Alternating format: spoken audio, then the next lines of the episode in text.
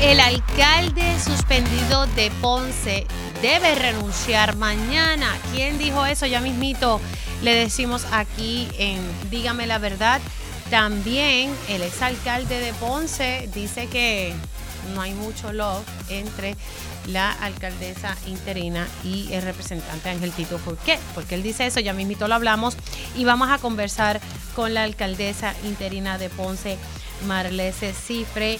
Asimismo, vamos a, tocar el tema del Departamento de Transportación y Obras Públicas. Ustedes saben que el alcalde de Villalba, presidente de la asociación, eh, estaba solicitando una lista de cuáles eran las carreteras que estaban listas, cuáles no. La secretaria dijo aquí que sí, que se lo iba a entregar, pues parece que no, que no se le entregó.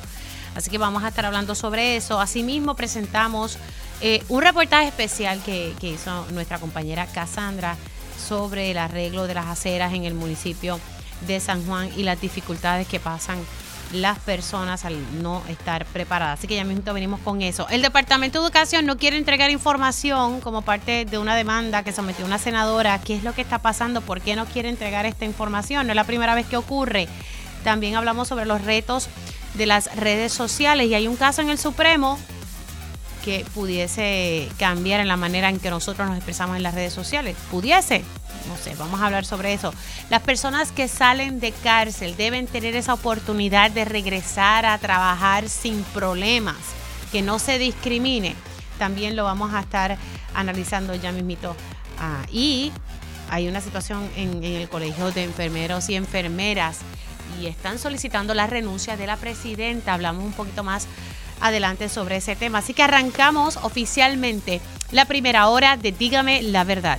Con más de 20 años de experiencia en el periodismo, periodismo ha dedicado su carrera a la búsqueda de la verdad. La verdad, la verdad.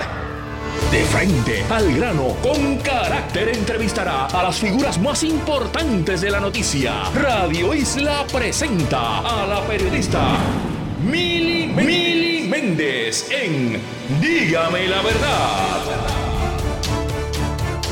Muy buenos días Puerto Rico, bienvenidos a otra edición de Dígame la Verdad eh, por Radio Isla 1320. Les saluda Mili Méndez. Algo que se me quedó en el menú es que vamos a estar hablando con la principal oficial eh, médico del Departamento de Salud, la doctora Iris Cardona, por múltiples razones, el dengue, leptospirosis, COVID, influenza, bueno, que no hay últimamente aquí en Padramado. Así que ya mismito vamos a estar conectando con la doctora, pero eh, esta mañana en Pegado surgieron varias cosas, es que todos estamos sumamente pendientes. Hoy es 27 de febrero y mañana es 28. ¿Por qué es importante esta fecha? El alcalde de Ponce, Luis Irizarri Pavón, quien en estos momentos enfrenta un proceso judicial en su contra que, que entabló el FEI y que pues se ha visto pospuesto por mociones eh, que han sometido la defensa del alcalde de Ponce. Y es que mañana es la fecha que le había dado el Partido Popular Democrático eh, para que el alcalde pues se echara a un lado, porque se le dio un espacio para que se llevara a cabo esta vista preliminar y ver si se hallaba causa o no se hallaba causa. Recuerden que él está certificado para aspirar eh, nuevamente como alcalde. Pero el, municipio, eh, El, el, PPD, debo decir, hizo este acuerdo con él. En este acuerdo también estaba el representante Ángel Tito Furquet, que, pues, que tiene interés en, aspirar a, ese cargo. Eh, pues le, dieron un espacio al alcalde. Y mañana era la fecha límite. Si se llevaba a cabo, si no se hubiese llevado a cabo la vista preliminar, pues nada, se llevará o no esa era la fecha límite. Hay quienes comenzaron a decir que aquí se cuajaba una extensión. Vamos a escuchar qué fue lo que dijo el secretario general del Partido Popular Democrático, quien ha sido consistente eh, en sus expresiones, pero hoy fue un poquito más allá. Entonces eso abre la puerta a, la posibilidad. que no puedo, de que puedo, puedo. No quiero divulgar lo que yo discuto con con ello en respeto al propio acuerdo, en respeto al espíritu que hay entre todos, de que la importancia de mantener toda esta discusión para que pueda fluir es precisamente eso, de que vamos a divulgar las cosas cuando sean finales. Pero, pero el plazo de mañana es, es final. mañana se va el alcalde. Mañana se cumple el 28 de febrero y para el Partido Popular Democrático esa fecha no tiene fecha sustituta, es esa fecha. No tiene fecha sustituta, por lo tanto... Y, y mira más, y he dicho y he repetido, si, si el Partido Popular no tiene una carta, eh, no es una carta tampoco, una declaración jurada, eh, expresando la renuncia, como decía el acuerdo, el Partido Popular va a ir al tribunal. Y eso es final y firme. Eso no va a variar, eso no va a variar, dice el licenciado Gerardo Toñito Cruz, secretario general del PPD, quien dice que hoy va a tener conversaciones con las partes, no va a bajar a Ponce, o sea, conversaciones, pero mañana es el DJ, como digo yo acá.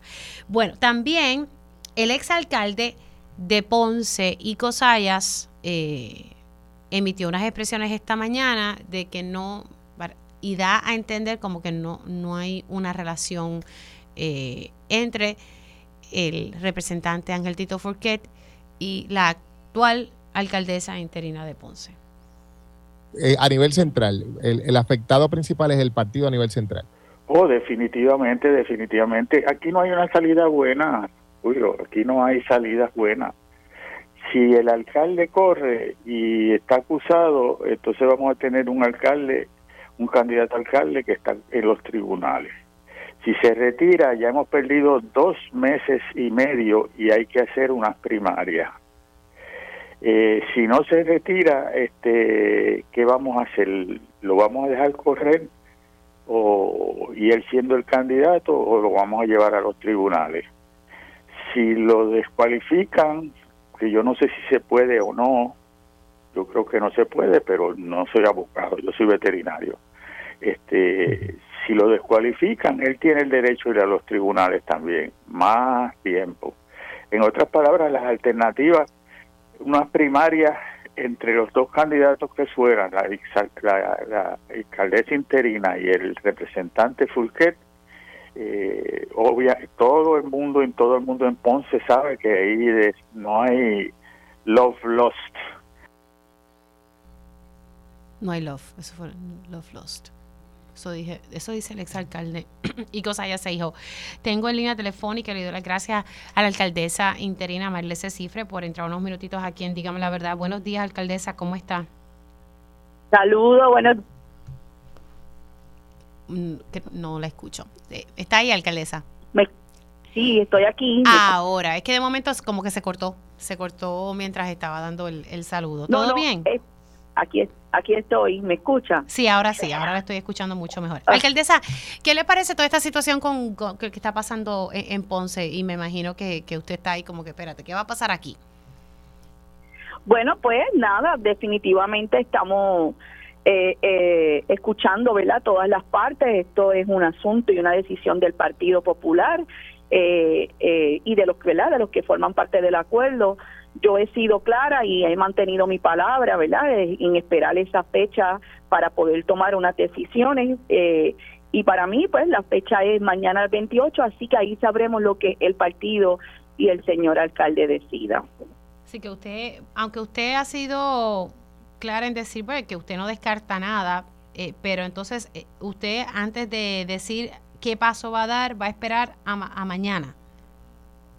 Bueno, es que ellos firmaron un acuerdo del cual yo no formo parte. O sea, yo no estoy en un acuerdo porque yo nunca tuve intenciones de erradicar ninguna candidatura en contra del alcalde. Así que en esas conversaciones no me están incluyendo porque obviamente no formo parte del acuerdo. Así que esperaría la decisión de lo que ellos determinen y verdad eh, yo he escuchado todas las partes el secretario del partido ha sido claro y lo acabas de verdad de poner en audio eh, la fecha del 28 no es negociable para el Partido Popular. Así que eh, yo he sido clara, si el alcalde no es el candidato, yo estoy disponible y voy a hacer todo para que se haga el proceso y se sustituya esa candidatura porque voy a hacer todo lo que esté a nuestro alcance por el bienestar de Ponce, por darle la estabilidad que le hemos dado durante todo este tiempo a nuestros ciudadanos y sobre todo al Partido Popular en Ponce, que no queremos volver al pasado. ¿Usted le ha dado estabilidad a Ponce? Nosotros, desde que he asumido la posición, eh, nosotros hemos trabajado dándole continuidad a los trabajos, en asuntos administrativos, la obra, la política pública de esta administración con el equipo de trabajo. Así que nosotros estamos trabajando y el pueblo está claro en que estamos haciendo el trabajo. Así que a partir de mañana, eh, una vez se cumpla ese acuerdo, y ya usted escuchó al secretario general del PPD, que mañana es mañana, punto. No, no hay ninguna extensión, pese a que algunos pudiesen desear eso. Usted entonces estaría disponible para continuar frente a la alcaldía y aspirar. Eso es correcto y el pueblo ponceño está bien deseoso de que se, se tome las decisiones que se vayan a tomar y estamos dispuestos para ir al proceso abierto con el pueblo de acuerdo a la decisión que, que, se, la que finalmente se tome mañana. En efecto, ¿verdad? si el, alcalde cumple con, con parte del acuerdo, se estaría lo más seguro, y lo que me han dicho las distintas partes, es que, es que sería una, una primaria y, que sea Ponce quien decida quién va a continuar o quién va a ser el candidato de manera oficial. Eso es correcto, eso es lo que hemos escuchado, que se se abriría el proceso de primaria, eh, así que eh, entendemos que esa es la decisión, ¿verdad? Que el pueblo de Ponceño sea quien decida y los populares en Ponce sean quien decida mediante el proceso abierto de una primaria, que es lo que se está esperando. Alcaldesa, usted dice, no me están incluyendo las conversaciones. ¿Le hubiese gustado usted que la incluyeran? Porque usted está frente al municipio en estos momentos. Bueno, pudiera pudiera ser que, que debieron haberme incluido, ¿verdad? En términos de, la, de lo que se esté estableciendo en esas reuniones. Pero yo estoy clara, porque en ningún momento eh, tuve la intención de radicar en contra del alcalde. Así que ese acuerdo se da precisamente para que no se hubiese eh, radicado el representante en su momento, ¿verdad? Para a una candidatura por eso es que no formo parte del mismo, pero es importante porque he mantenido mi palabra y yo nunca había estado eh, tomando en consideración asumir eh, la alcaldía porque yo era la vicealcaldesa y, con, y, ¿verdad? y estaba haciendo el trabajo como es. Ahora, eh, ¿qué le parece el hecho de que sí han incluido en la conversación al representante Ángel Tito Furquet? Bueno, eh, lo incluyen porque, vuelvo y te digo, él formó parte de, esa negociación por, por su intención de retar al alcalde a, a, una primaria antes del 2 de enero. Yo realmente nunca tuve esa intención porque nosotros entendíamos, ¿verdad?, que todo iba a salir bien en enero en la vista que se iba a llevar a cabo en enero. Así que en ese sentido, ¿verdad? Pues nosotros entendemos que por eso es que se están llegando las negociaciones o los diálogos con él. Pero Ponce está listo, Ponce está pendiente, el pueblo popular ponceño está al tanto, ¿verdad? De todo esto que se está comentando y estamos pendientes para un proceso de primaria en el sentido de que si el alcalde no fuese el candidato, nosotros estamos listos para ir a ese proceso. ¿El, el, el pueblo la favorece, alcaldesa? Los populares en Ponce. El pueblo el pueblo sabe que estamos haciendo el trabajo y el pueblo está consciente de que no queremos volver a lo que tuvimos por 12 años atrás, donde la ciudad estuvo en quiebra, donde no se veían obras, donde los empleados estuvieron en reducción de jornada, donde yo llevo 23 años dando el servicio a mi gente. Así que yo creo que el pueblo está claro de quién debe darle continuidad a esta administración. Pero entonces, eh, ¿usted siente el favor del pueblo? Sí, estamos claros en eso. Así que mañana hay que esperar a mañana para ver entonces qué finalmente pasa en Ponce. ¿Qué le dice la gente cuando usted está por ahí, por las comunidades? ¿Qué le dice sobre esta situación? Porque esto es como una espera que desespera. Sí, es, bueno, una situación bien penosa la que ha vivido ¿verdad? Eh, nuestro alcalde eh, y lo que ha vivido Ponce, ¿verdad? En términos de, del partido. Sabemos que todo este asunto ha sido una persecución política eh, y no esperábamos que una situación nos tocara de esta manera. Pero le hemos dado el frente, hemos dado la, continuidad de los trabajos, le hemos dado estabilidad y seguridad a los ponceños de que se está haciendo el trabajo que se necesita, dándole el servicio a nuestra gente, que es lo que realmente para eso nosotros somos servidores públicos, para servirle al pueblo. Así que el trabajo se está haciendo, eh, la ciudad lo ve, en ese sentido, pues hay un poco de tranquilidad, así que lo que estaremos eh, pendiente a las decisiones para que el pueblo pueda tomar la decisión correcta en su momento cuando se abre el proceso. ¿Es correcto que el alcalde, quien en este momento ¿verdad? está suspendido, está haciendo campaña?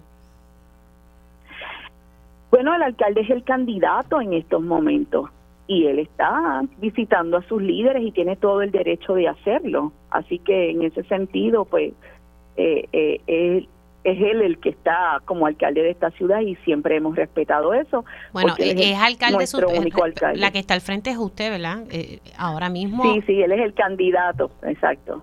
O sea, que él está visitando eh, pese a, a, lo que está enfrentando.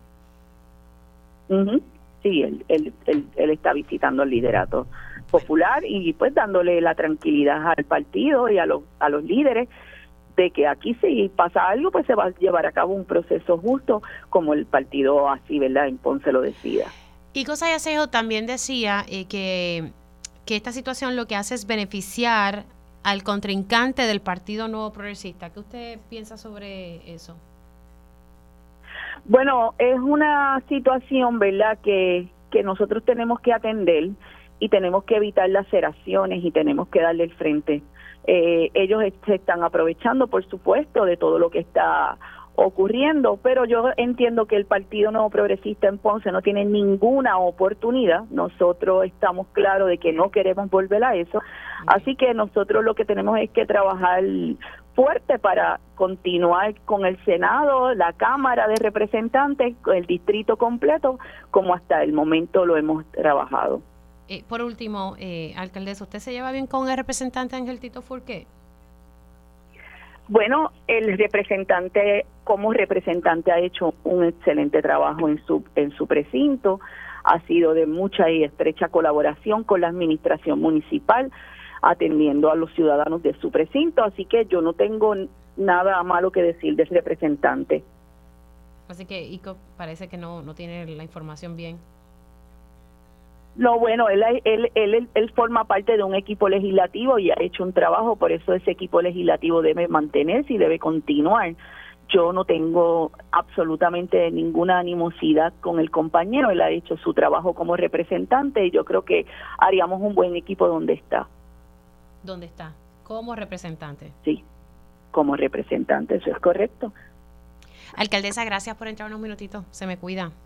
Sí, gracias, Mili, un abrazo. Igualmente, que esté bien.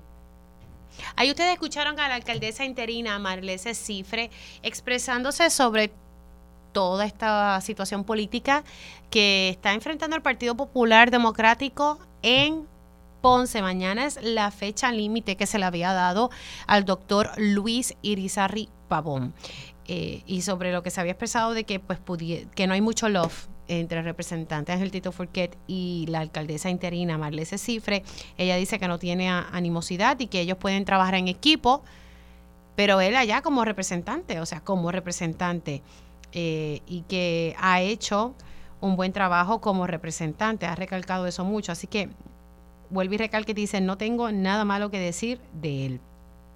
Y pues, eh, de que ella no formó parte de de estos acuerdos que hizo el PPD, pues sí, ella pues reconoce que tal vez pudiera ser que la debieron haberla incluido, pero también entiende que como ella está corriendo las riendas del municipio y el representante fue, fue quien expresó que tenía intenciones de aspirar.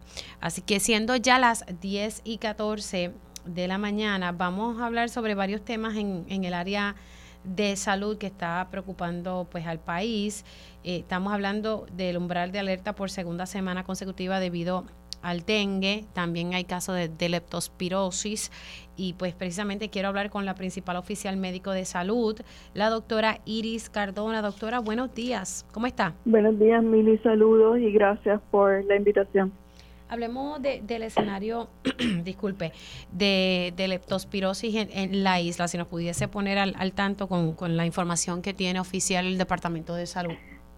Pues mira, este, toda la información con relación a este tema está publicada en nuestro portal. Entiendo que hoy pues fue noticia en un rotativo eh, donde se recoge lo que está contenido en el informe eh, de cierre de año, o sea, es el informe completo del año 2023 hasta el mes de enero del 2024. la leptospirosis es una enfermedad este, provocada por bacterias de fase aguda y con mucha fiebre y se considera endémica en países con climas tropicales o subtropicales húmedos como Puerto Rico. Eh, sabemos, o sea, esto no es nuevo para Puerto Rico, sabemos que existe, se considera endémico y los tiempos de mucha lluvia, sobre todo de inundaciones o en la temporada de huracanes y tormentas, pues eh, aumenta el riesgo eh, porque las correntías no traen eh, agua que puede estar contaminada. Estas bacterias entran al, ser humano a través de la piel o mucosa y el, se transmiten en, en los fluidos como orina y otros fluidos del cuerpo de algunos animales, incluyendo los roedores, o sea, los ratones, las ratas, pero también otros animales como ganado y perros podrían transmitirla. Entonces cuando hay cuando hay este mucho movimiento de agua, ¿no? En los cuerpos de agua aumenta el riesgo para aquellas personas que hacen trabajos agrícolas, para aquellas personas eh, que trabajan directamente con animales, para personas que se bañan en ríos, donde ha ocurrido inundación y para deportes extremos eh, de natación en, en, ríos, en lagos y deportes como motocross, ese tipo de cosas, donde pues hay mucho, por decir así, agua y fango, que podría, no siempre está contaminado, pero aumenta el riesgo. Ok. Ahora, los casos que se registraron en enero, ¿estamos hablando cuánto? Sí, estamos hablando que para eh, iniciando el 2024 eh, hasta el 3 de febrero, entiendo que es el informe, hay 22 casos, cuatro de ellos han sido confirmados y 18 son probables. Es importante ¿verdad? entender estas definiciones. Un, un caso probable es aquel que tiene los signos y síntomas clínicos y que tiene algún resultado de laboratorio que apunte, pero no ha sido confirmado eh, con evidencia de laboratorios eh, que, certifiquen la infección por la bacteria leptospira. Un caso confirmado es aquel que sí tiene algún resultado de pruebas de laboratorio donde se confirma la presencia de la bacteria en algún tejido, se aísla la bacteria en algún cultivo o se puede eh, probar un aumento eh, de cuatro veces en el título, lo, que se llaman los títulos de aglutinación de la bacteria en, unas muestras de sangre. Doctora, ¿usted cree que hay, sabes, se debería crear alarma sobre esta situación? ¿Todo está bajo control? ¿Cómo estamos? Eh, no, no es que estemos bajo control, pero tampoco hay que crear alarma. Estamos por alguna razón, esta no es la época de mayor lluvia, estamos viendo mucha, mucha lluvia los casos, si miramos los reportes del 2022, sí, para el 2023 hubo eh, casos adicionales. Em, en el 2023 se reportan, o sea, se notifica sospecha de casos al Departamento de Salud de unos 2.400 casos, de los cuales 312 fueron, ¿verdad? cumplían con la definición. Y esto tiene que ver con que un médico, un clínico sospeche y nos llame, nos avise, entonces se hace la investigación y se va al expediente y todo eso. En el 2022 ese número era menor eh, y lo la realidad es que los meses que más se ven casos de leptospirosis son los meses donde tenemos la temporada de huracanes, típicamente septiembre, octubre, el pico de los huracanes. En el 2022 vimos eso después de Fiona, se atendió. Aquí lo importante es que las la personas, la comunidad esté, esté alerta, sepa que esto existe, sepa el riesgo, mire, el riesgo después de mucha lluvia, al igual que el dengue, eh, pues el riesgo viene en el caso de leptospirosis por inundaciones, por contacto con cuerpos de agua contaminados, porque los animales se mueven, ¿no? Por la misma inundación. También hay un riesgo cuando usted almacena alimentos y no los lava, que puedan haber estado en contacto con roedores o con la orina de estos de estos este ratas o ratones existe eh, existe riesgo en ese caso. Así que a lavar bien los alimentos si ha llovido mucho si hay aviso de inundaciones pues no irnos al campo no. Y las personas que trabajan o sea que su entorno el entorno agrícola si tienen algún síntoma porque esta enfermedad es tratable es buscar ayuda eh, para evitar pues, complicaciones y fatalidades. Ahora, tengo que hacer una pausa, doctora, si se puede quedar en línea unos segunditos, porque quisiera que me hablara del dengue. Eh, me parece importante estar pendiente a ese detalle y también cómo va la cosa con la virola símica en, en, la isla. Estamos en comunicación con la doctora Iris Cardona, hacemos una pausa, regresamos con, con ella y también estaremos hablando con el presidente de la Asociación de Alcaldes, que no da su verso a torcer, dice que la secretaria del Departamento de Transportación y Obras Públicas no le ha entregado la información que le solicitó. Regresamos en breve. Dígame la verdad. Las entrevistas más importantes de la noticia se escuchan aquí. Mantente conectado. Radio Isla 1320. Conéctate a radioisla.tv para ver las reacciones de las entrevistas en vivo. En vivo. Esto es Dígame la verdad con Mili y ya estamos de regreso aquí en Dígame la Verdad por Radio Isla 1320. Les saluda Mili Méndez. Continúa la conversación con la doctora Iris Cardona, principal oficial del Departamento de Salud. Ya hablábamos un poco sobre la leptospirosis, nos dio un panorama eh, y ahora vamos a hablar del panorama del dengue. Así que, ¿qué está pasando aquí, doctora? Sí, dengue sí preocupa, este, preocupa un poco más, preocupa un poco más ha llovido en estos días, ¿verdad? Y seguimos invitando a la población a mirar sus alrededores, eh, sus patios, sus terrazas, donde pudiésemos tener algún recipiente que acumule agua. Eh, dengue se transmite a través de la picada de un mosquito, el mosquito Aedes aegypti en la mayoría de los casos, y este vive en entornos, eh, vive cerca de los seres humanos en nuestro entorno. Lo puede encontrar dentro de su casa, en su sala, en su patio, donde quiera que tengamos algún recipiente con agua por varios días.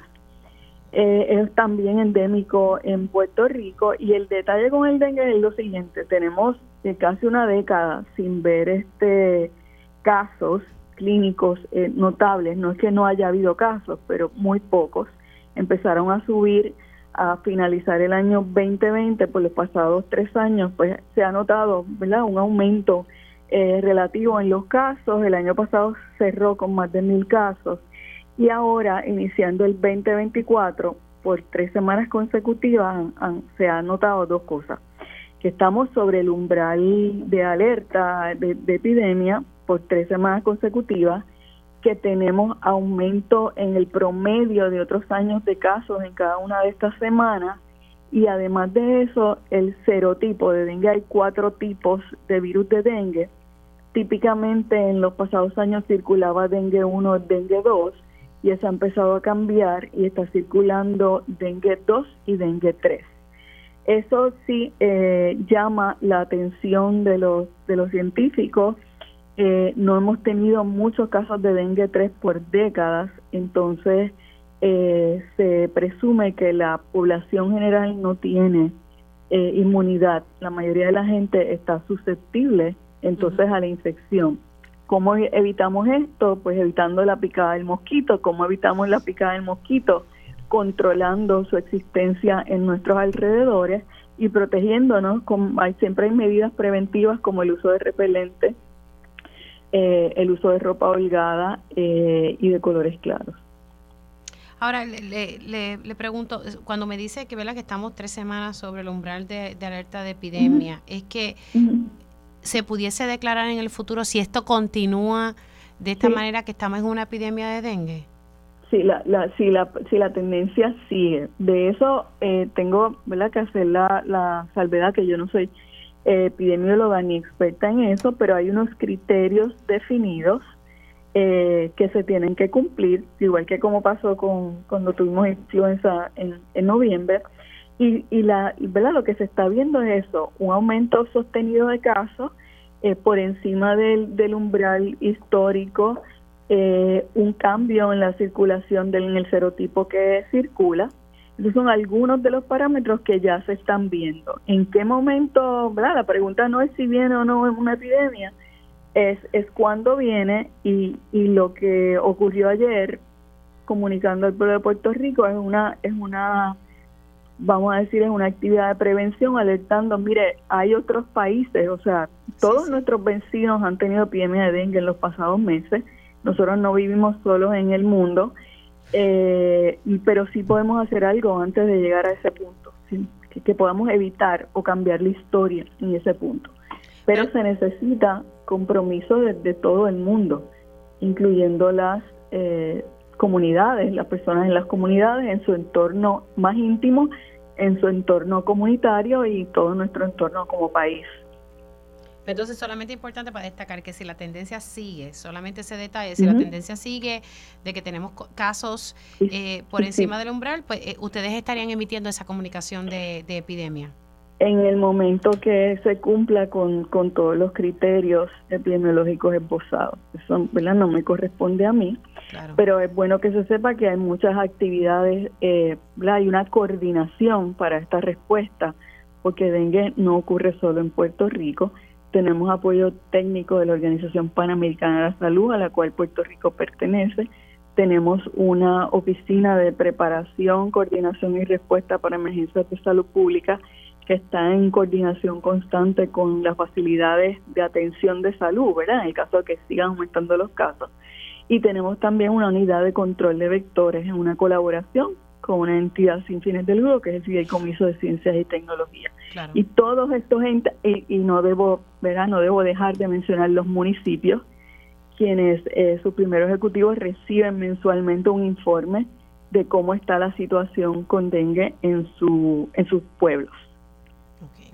Es importante ese detalle. Para cumplir con ese requisito, eh, doctora, y sé que me, dejó claro que, que, no es epidemióloga, pero por ejemplo, eh, si siguen como tres semanas más este tipo de umbral, Sí, hay otros, ¿verdad? Hay otros, hay otras cosas que se toman en consideración que no las tengo, no las tengo de frente. Hay uno o dos criterios más, pero vamos en ese camino y la, lo que tenemos que hacer es buscar la manera de evitar que eso finalmente ocurra. Claro, en el caso, y ya con esto me tengo que ir, pero en el caso de la influenza, que si estamos en una epidemia, en algún momento ustedes eh, pudiesen eh, ya decir que no estamos en, en epidemia. Bueno, Ahí los casos están consistentemente bajando desde que inició el, el año. Eh, la, la, clasificación de epidemia se, se queda porque eso es por, por, por temporada. la temporada dura hasta el 30 de junio. No obstante, las noticias son buenas, ¿verdad? Los casos van en descenso eh, por las pasadas semanas. Y eso lo, lo hemos dicho también, está recogido.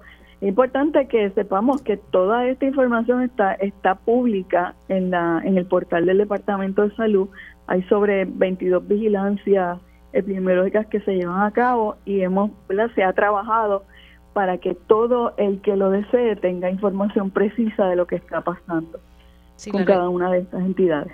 Claro, entonces pues, es cuestión de nosotros mantenernos informados y conectarnos a la plataforma. de todos los viernes que usted puede conseguir la información actualizada. Los informes se suben, si se terminan el fin de semana eh, y yo creo que suben viernes o suben lunes, cada lunes de la semana. Los de influenza creo que los veo, si mi memoria no me falla, eh, los viernes en las tardes, que a veces pues los entonces suben, suben y suben todos, o sea, porque ah, pues, viernes en las tardes, viernes en la tarde. Doctora, gracias por siempre estar disponible, se me cuida mucho. Igual ustedes, bendiciones. Igual, cuídese mucho. 10 y 31, eh, vamos a cambiar de tema y del tema de salud vamos a las carreteras del país.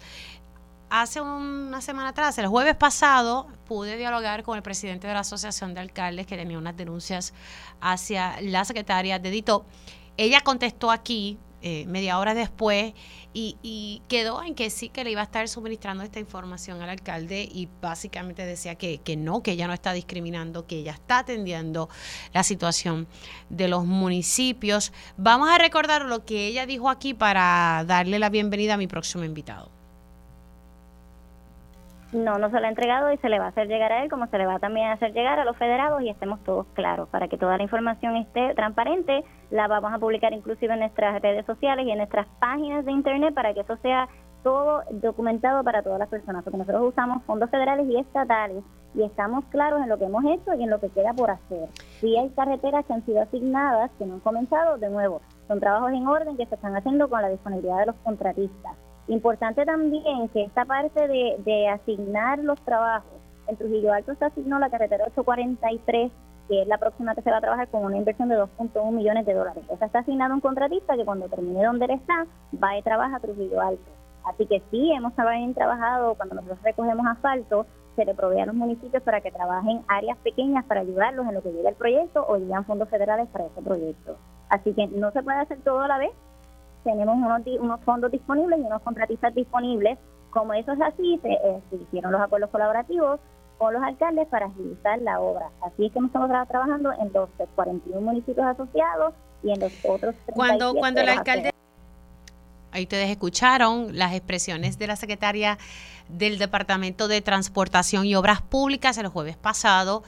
Hoy nuevamente el alcalde dice, se venció la fecha límite eh, y tengo precisamente al presidente de la Asociación de Alcaldes, quien a su vez es el alcalde de Villalba, Luis Javier Hernández, quien también aspira al Senado, Dios mío, y también quiere aspirar a, a ser el presidente del Partido Demócrata de Puerto Rico. Madre mía. ¿Cómo está, alcalde?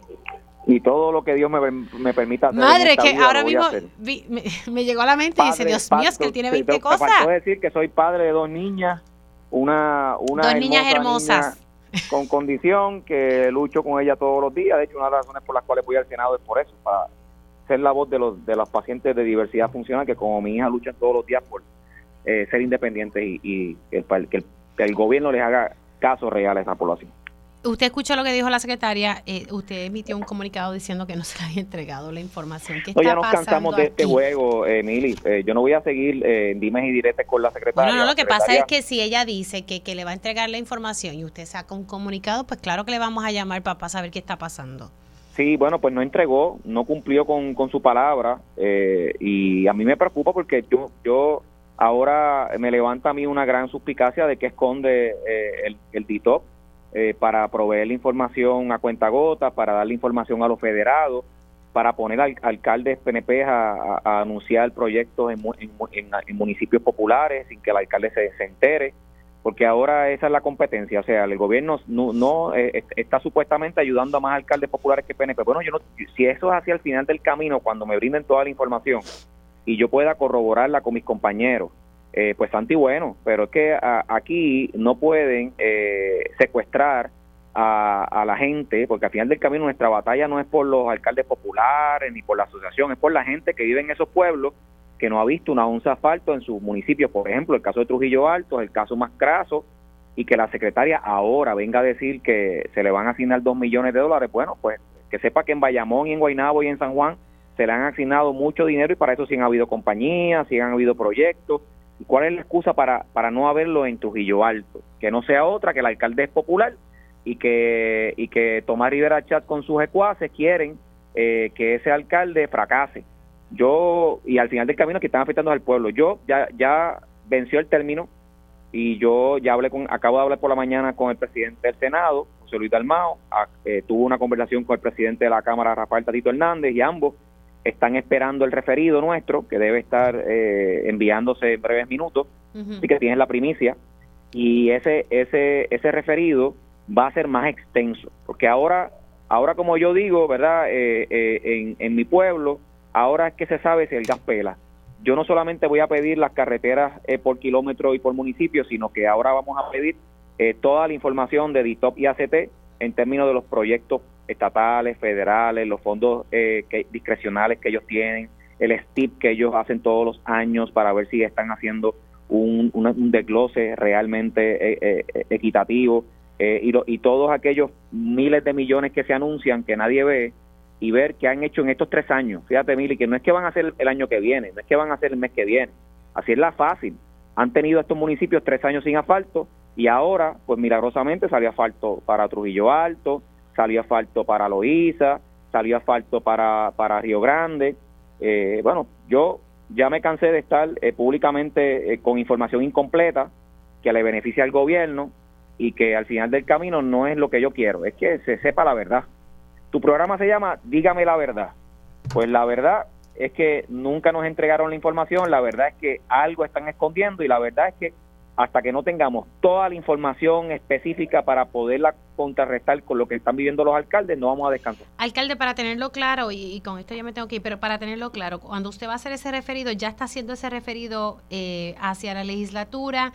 ¿Qué rol va a jugar aquí la legislatura de, solicitar esa información y, e invocar, mejor dicho, el poder eh, que ellos tienen para el poder el, el legislativo tiene el, poder de pedir información a los secretarios y tiene el poder de interpelarlos o sea de citarlos porque son quienes los confirma. Por ejemplo el senado es que confirma la secretaria de DITOP así que el senado ya yo hablé con José Luis el senado va a pedir la información y una vez tengamos esa información pues vamos a citarla vistas públicas para que se pueda confrontar eh, y ver si lo que está diciendo es cierto o no es cierto.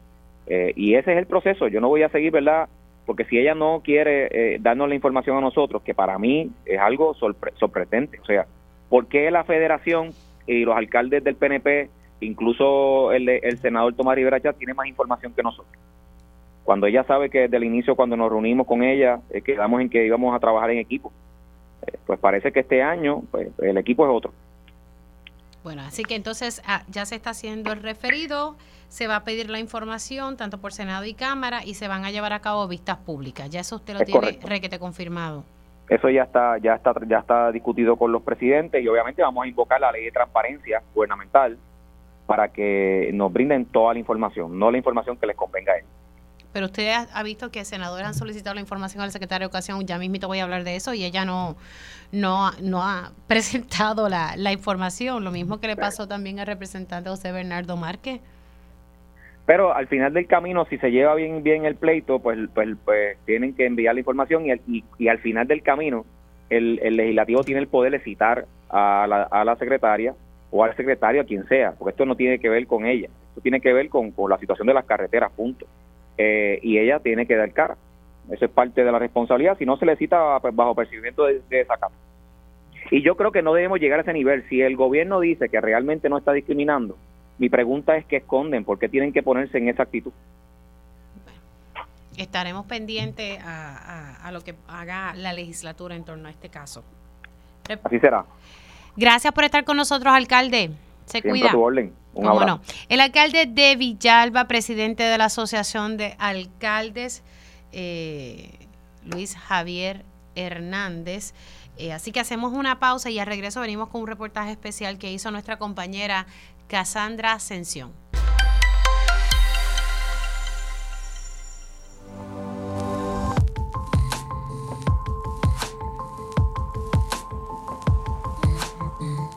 Nunca se monta en un vehículo de motor porque todo el que se monte en un vehículo de motor y transcurra un rato en el vehículo va a ver la obra. Así que no sé con qué ciudadanos habló, porque si, si habló con los que se montan en vehículos de motor y transitan por nuestras carreteras, esos definitivamente que han visto la obra. Esa fue la respuesta del gobernador Pedro Pierluisi, a quien aún no ha visto la obra de reconstrucción en el país. Pero ¿sabrá el gobernador que no todo el mundo cuenta con un vehículo para ver la obra? ¿O cuán accesibles son nuestras carreteras para ver esa obra? El equipo de Radio Isla 1320 recorrió avenidas principales en San Juan para evidenciar las condiciones en las que se encuentran las aceras. Encontramos que caminar por la avenida Manuel Domenech es un reto para el peatón que por decisión o por obligación camine por esta vía. Imaginen la odisea para alguien en silla de ruedas o con un coche de bebé ir por esta zona comercial intentando cumplir con la directriz de caminar en contra del tránsito para no correr peligro y aún así exponerse. 85 peatones murieron en nuestras carreteras en el 2023. Ya en enero de 2024 se registraron cuatro fatalidades en este renglón. ¿A qué riesgos se exponen los peatones y por qué es importante atenderlo? En junio de 2023, el municipio de San Juan llegó a un acuerdo con el Departamento de Justicia Federal para cumplir con el título 2 de la Ley para Personas con Discapacidades y la sección 504 de la Ley de Rehabilitación para salvaguardar la seguridad de personas con diversidad funcional. ¿Pero qué ha pasado? El legislador por el movimiento Victoria Ciudadana en la ciudad capital, Joel Vázquez, aseguró que a pesar de los intentos por comunicarse con el Departamento de Transportación de la ciudad capital, no han obtenido respuesta sobre cuándo iniciará el plan de aceras. Pues mira, nosotros en el presupuesto de, de, este nuevo año, de 2023-2024, nosotros le hicimos los acercamientos al señor García sobre cuál era el plan al final del camino para cumplir con ese acuerdo que había llevado el municipio. El municipio de San Juan en aquel momento estaba solicitando una propuesta de arreglo de aceras, que el cual lo había puesto en el presupuesto y tenía las intenciones de, de arreglar aceras pero que al sol de hoy nosotros no sabemos si eso se llevó a cabo. Nosotros hemos estado, ¿verdad?, exigiendo al municipio que cuál es el plan, ¿verdad? ¿Cuál es el plan para arreglar Sabemos que San Juan es enorme. O sea, desde el viejo San Juan hasta el campo de San Juan, Caimito, Cupey, y yo que he visitado todo San Juan, sé que es enorme y sabemos que el municipio de San Juan no lo va a hacer todo de una. Estamos conscientes, pero eh, la ciudadanía tiene el derecho de saber cuándo le va a tocar en su comunidad arreglar las aceras. Por otra parte, en la avenida Universidad encontramos aceras con desperdicios sólidos acumulados que obstruían el paso. Según Luis Enrique Camacho, otro dueño de negocio residente en la zona desde 1988, las carreteras de esta importante zona de actividad estudiantil y comercial ha desmejorado. No ha evolucionado nada. De la carretera. No nada. O sea, en vez de para adelante, vamos para, atrás. Es como ahora mismo, la residencia de Hoja del Norte, cejada sea por el presidente de la universidad, sea por quien sea, no tiene que ver nada, es ponerlo a funcionar, igual que la residencia que está dentro de la universidad. Es, bien lamentable como no le prestan atención a una comunidad universitaria que reside en este lugar. Las carreteras altas de hoyo, todo es impresionante, las aceras mal construidas y todo es con fondos federales. Pero al final del camino tú dices, ¿y por qué no funciona? ¿Qué es lo que usted cree que no, que no está funcionando. Porque es que la conjunción tiene que ser porque no, no, existe una aplicación. También conversamos con un empleado municipal que narró que constantemente deshiervan y limpian las aceras obstruidas. Pero según aledaños a la zona, cuando las personas desalojan sus residencias en las comunidades de Santa Rita, los caseros sacan a la calle las pertenencias que no fueron removidas, lo que mantiene los llamados vertederos como una práctica usual. Continuamos el recorrido en la urbanización Santa Rita y observamos que en la calle Manila las rampas para personas con diversidad funcional estaban descuidadas. Un ciudadano alegó que incluso ha tenido que asistir a personas en andadores y sillas de rueda que se tropiezan o no pueden utilizar este servicio. Y así se repiten las condiciones en algunos sectores del municipio. Este, yo te puedo decir de gente que, le grita a uno, eh, eh, cosas que son, ¿verdad? Este, te van a dar un golpe, por eso es que le dan, o cosas como esas. Entonces, que no saben que en realidad es que la acera está en un mal estado y quienes creemos en la independencia personal, pues deseamos movernos en San Juan, deseamos movernos en las aceras y es el vehículo que tiene la población para poder moverse los peatones en San Juan. Y pues se complica, porque al final del camino eh, eh, yo quiero hacer vida, yo quiero moverme, ¿verdad? Como persona normal eh, y poder utilizar, ¿verdad? Lo que tiene que ver con las aceras en San Juan. Verdaderamente toda la ciudadanía puede no solo ver, sino disfrutar de la obra de reconstrucción en el país. En la siguiente parte, veamos qué tienen que decir algunos funcionarios de la ciudad capital en respuesta no solo a los reclamos, sino a los acuerdos con los cuales se comprometieron. Para Radio Isla 1320 les informó Cassandra Ascensión Cintrón. Y precisamente tengo a, mi compañera Cassandra Ascensión para abundar un poquito eh, este reportaje, eh, esta situación de las aceras. Cassandra, gracias primero por estar con nosotros. Gracias a ti, Mili, y a las personas que sintonizan en estos momentos, en día. Esto ha sido un problema eterno a nivel isla y, y, lo, y lo difícil a veces de, de esta situación es que muchos a veces no pueden comprender la necesidad de otros porque no la están viviendo. Es correcto, exacto. Y por eso es que empezábamos el reportaje, ¿verdad? Con esa cita del gobernador, exactamente, hablando de que pues, el que se monte en un, en un vehículo va a poder ver la obra, pero no necesariamente todo el mundo cuenta con un vehículo. Tenemos cientos de peatones que transitan nuestras carreteras en el día a día y pues lo mínimo que se merecen es esa seguridad, ¿verdad? Al poder transitar por las vías públicas. Y entonces mañana vas a tener una segunda parte en efecto, a ver si el municipio te, da una respuesta. Y, es importante que las personas sepan que eh, se está hablando de San Juan en particular porque hubo un pleito y luego unos acuerdos. Es correcto, sí. Este, bajo Santini se llevó a cabo, ¿verdad? Una demanda en aquel momento con lo que antes era la oficina del procurador de personas con impedimentos esa demanda se resuelve bajo la administración de Carmen Yulín, pero esos acuerdos quedaron, quedaron sellados y de eso se habla un poquito más en la segunda parte. Pero luego, bajo la segunda administración de Yulín, vuelven otros residentes en Cupey a demandar al municipio por este tema de las aceras. Y ese, esa demanda no se vino a resolver hasta el verano pasado, bajo la administración ahora de Miguel Romero. Pero entonces, si ya llegaron a unos acuerdos, pues, ¿qué está pasando que no, verdad? Que no vemos como un avance en cuestión de la reparación de las aceras, que es un tema que, como tú dijiste ahorita, se viene denunciando hace muchísimos años. Así que Eso es lo que vamos a estar abordando. Y uno que pues tiene un vehículo, pero en ocasiones cuando tienes que estar caminando por las aceras, a veces tienes que literalmente caminar en la calle. Exacto, te estás se- arriesgando. Te arriesgas, se molestan los conductores porque estás en medio de la carretera, pero ajá, ¿y por dónde camino? Si es que Exacto. hay un carro tal vez trepado en la acera, o sea, son múltiples situaciones y, la, y las personas con impedimentos tienen sus derechos Es y, y tenemos que hacer valer esos derechos para que ellos puedan transitar libre. Y precisamente el legislador municipal está en su sillón de ruedas. Exacto, Y, y, y es- estoy segura que pasa las de Caín para moverse por ahí. Exacto, y antes que eres que el legislador es un ciudadano, ¿verdad? Claro. Eh, que, que está en, en todo su derecho y, y presenta ese tipo de, de necesidad. Y él me lo comentaba, mira, la gente en la calle como que te gritan, te tocan bocina, entonces tú tienes que estar pasando esos malos ratos este, para poder moverte en la acera cuando tú tienes el completo derecho de pasar por ella. De Entonces, libre movimiento. o sea, pu- pues nada que ver, porque uno, como hicimos en el video, ¿verdad? Las personas que vieron, hacemos malabares, ¿verdad? Pero entonces a lo mejor una persona que anda con un coche de bebé o que anda, por ejemplo, en la silla de ruedas, o sea, tienes que pasar por un lado por donde tú quepas. Y si donde tú cabes es ya exponiéndote en la carretera, pues vas a pasar porque tienes que llegar. Entonces, pues es- son esas disparidades, ¿verdad? Esas cuestiones que se dan ahí que al final del día eh, ponen en riesgo la, la seguridad de las personas y pues lo que queremos saber es cuál es el plan exacto del municipio para reparar la acera. Cassandra, gracias. Y mañana pendientes a la segunda parte de este reportaje especial que ha preparado todo el equipo de Radio Isla 1320, encabezado por Cassandra Ascensión. Gracias, querida. Hacemos Gracias una pausa y al regreso, muchos dicen, es constitucional que yo no me pueda, ¿verdad? Eh, o que me prohíban yo expresarme en las redes sociales como me da la gana. Aquí hay un debate sobre eso y hay y eso está ante el Supremo. Así que está eh, este panorama sobre las plataformas sociales, qué podemos o no decir, y eso está ante el Supremo de los Estados Unidos. Vamos a hablar un poco sobre eso.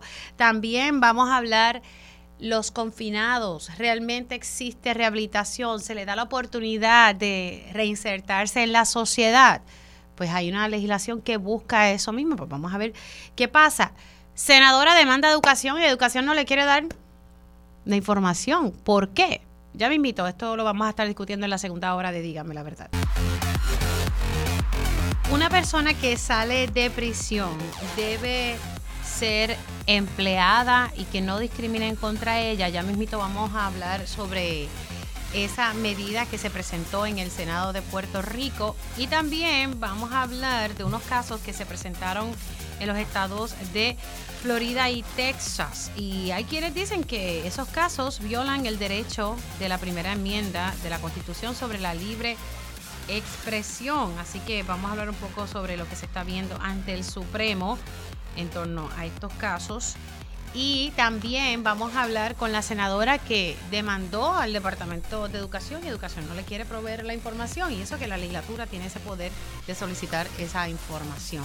Esta es la segunda eh, situación que enfrentan eh, legisladores con el Departamento de Educación y a la hora de ellos entregar esta información y al final del día tienen que entregarla. Así que vamos a hablar un poco eh, sobre eso. También las escuelas que han sido cerradas, ¿por qué están representando un peligro? Pues ya mismito también vamos a hablar sobre ese tema aquí en la segunda hora de Dígame la verdad y qué está pasando con el Colegio de Enfermeros y Enfermeras de Puerto Rico. Se ha formado como una controversia interna y está relacionado a una pieza legislativa que los enfermeros y enfermeras están avalando para bajar la carga laboral que tienen eh, de- en- a la hora de atender pacientes. Ya mismito vamos a estar hablando de eso en esta segunda hora de Dígame la verdad.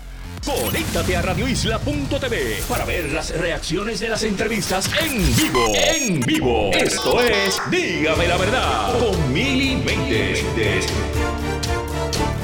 Y ya estamos de regreso aquí en Dígame la verdad por Radio Isla 1320. Si usted se perdió algún detalle de la primera hora de Dígame la verdad, recuerde que siempre se hace disponible la versión podcast de este y otros programas de Radio Isla 1320, siempre en horas de la tarde.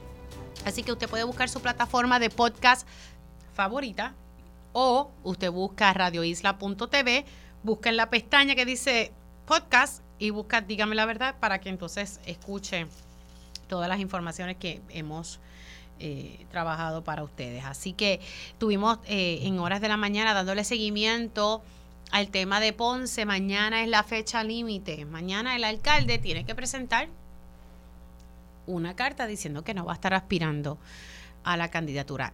Ese fue el acuerdo que llegó el, Partido Popular Democrático con el alcalde, el doctor Luis Irizarri Pavón, quien no está ejerciendo sus funciones porque fue suspendido por el FEI. Él tiene una vista preliminar para marzo. Originalmente era en enero. Se pospuso por mociones que presentó su defensa. Recuerden que la defensa del doctor estaba solicitando que, que, que se cambiara, primero, que se cambiara el caso a otro tribunal, porque entendían que se pudiese lacerar la imagen del tribunal, dando a entender que no iban a ser imparcial. Luego se presentó otro recurso para que el juez se inhibiera, el juez se inhibió y bueno, otra jueza también se inhibió. Así que esto ha sido un, un, revolú, pero nada, en marzo supone que se, se lleve a cabo la BP contra el alcalde de Ponce, Luis Pavón. Mientras tanto, sigue de manera interina Marlese Cifre. Y ella estuvo hablando con nosotros porque mañana, ya aquí el secretario general del PPD le dijo al compañero Julio Rivera Saniel que mañana es mañana, el acuerdo fue ese y ellos van a buscar que se cumpla con el mismo, que no hay marcha atrás, no hay extensión. Vamos a escuchar qué fue lo que dijo la alcaldesa interina de Ponce sobre todo lo que está pasando. Escuchemos. Ellos firmaron un acuerdo del cual yo no formo parte. O sea, yo no estoy en un acuerdo porque yo nunca tuve intenciones de erradicar ninguna candidatura en contra del alcalde. Así que en esas conversaciones no me están incluyendo porque obviamente no formo parte del acuerdo, así que esperaría la decisión de lo que ellos determinen. Y verdad eh, yo he escuchado todas las partes el secretario del partido ha sido claro y lo acabas de verdad de poner en audio. Eh, la fecha de, del 28 no es negociable para el Partido Popular Así que eh, yo he sido clara, si el alcalde no es el candidato, yo estoy disponible y voy a hacer todo para que se haga el proceso y se sustituya esa candidatura porque voy a hacer todo lo que esté a nuestro alcance por el bienestar de Ponce, por darle la estabilidad que le hemos dado durante todo este tiempo a nuestros ciudadanos y sobre todo al Partido Popular en Ponce, que no queremos volver al pasado. ¿Usted le ha dado estabilidad a Ponce? Nosotros, desde que he asumido la posición, eh, nosotros hemos trabajado dándole continuidad a los trabajos en asuntos administrativos, la obra, la política pública de esta administración con el equipo de trabajo. Así que nosotros estamos trabajando y el pueblo eh, está claro en que estamos haciendo el trabajo. Ahí ustedes escucharon a Marlese Cifre, quien dijo claramente, yo estoy disponible, pero que ella va a esperar a mañana, pero está disponible y que sea un proceso abierto de primaria, como ya había adelantado precisamente Jesús Manuel Ortiz, presidente del Partido Popular Democrático, en este espacio. Por otro lado, cuando yo le pregunté sobre las expresiones que dijo el exalcalde Francisco Sayas Seijo sobre que ella y el representante Ángel Tito Furquet no, no, no tenían una muy buena relación, que no se llevaban bien, ella sostuvo que el representante como representante ha hecho un buen trabajo. No tengo nada malo que decir de él. No tengo animosidad y recalcó, haríamos buen equipo. Él en la Cámara y ella, pues entonces aspirando como alcaldesa. Así que vamos a ver qué ocurre mañana en torno a esto. Ya Gerardo Toñito Cruz dijo que mañana es el día.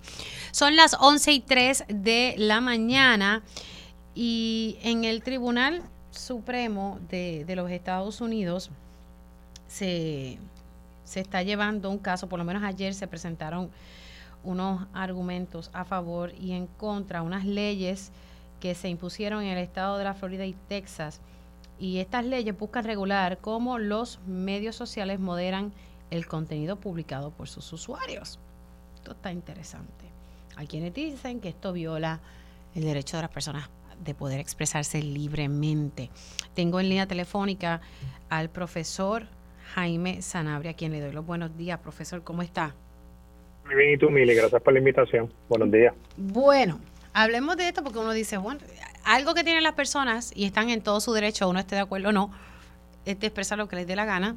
eh, y esto siempre ha sido así, especialmente en Twitter, que es más, es más fuerte la Sí. cosa.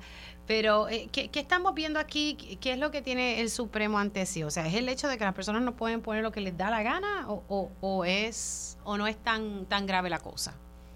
Bueno, eh, Mili, como sabe, eh, estos estados, tanto Texas como Florida, habían promulgado unas leyes, ¿verdad?, que facultaban a los jueces y a los magistrados sancionar a los responsables de las redes sociales que cerraran cuentas de políticos del estado, ¿verdad? Y todo esto viene a raíz también de que las redes sociales, como tú sabes, Mili, en un pasado han propiciado que las campañas electorales no tengan principio ni fin y que se utilicen para abusar, manipular, hackear o invadir, ¿verdad? Influenciar gobiernos, elecciones y, y presidentes. Y en ese sentido, pues estas jurisdicciones están buscando, ¿verdad? De alguna manera, eh, de atender o atacar el- un tema que, que está preocupando mucho, que es el control que tengan las personas que controlan los algoritmos de las redes sociales. Eh, tanto Texas como Florida vienen de, tienen la, la impresión, ¿verdad?, que con los algoritmos se controla ya la mente de quien participa de la red social. Y no solo eso, la- lo- los algoritmos bombardean a estas personas con ideas, con propaganda, les crean necesidades de consumo y otras cosas. Y en ese sentido, ambos estados tenían esa preocupación legítima, ¿verdad? Eh, también, pues, podía llevar esto un poco más allá. No sé si te topaste, Mili, con que muchas personas les estaban cerrando las redes sociales porque entendían que estaban haciendo comentarios de odio o comentarios discriminatorios y otras cosas. Y ah, cuando tú venías a analizar el comentario que la persona había hecho, pues realmente no era quizás un comentario de odio per se, era más bien un comentario expresando una visión filosófica o una visión religiosa u otra cosa. Y pues había una preocupación bien grande de que siendo las redes sociales las nuevas plazas públicas de, nos- de nosotros, que muchos de nosotros vivimos en un mundo virtual, que estas compañías que eran dueñas de estas redes sociales tuviesen un derecho absoluto a decidir quién habla y quién no habla en la plaza social virtual que ellas establecieron y a decidir qué se opina y qué no se opina dentro de esa plaza virtual.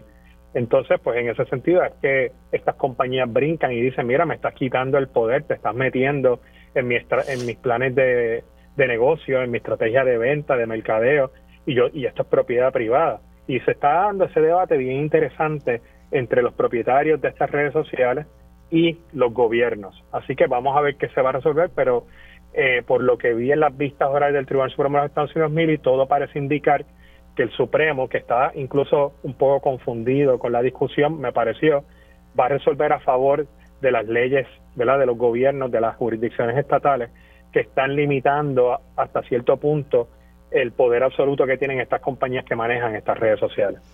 O sea que se pudiese entonces limitar, si, si en efecto ocurre eso, eh, lo que la gente puede poner en, en esas redes sociales, le- se, se, se, se pudiese limitar.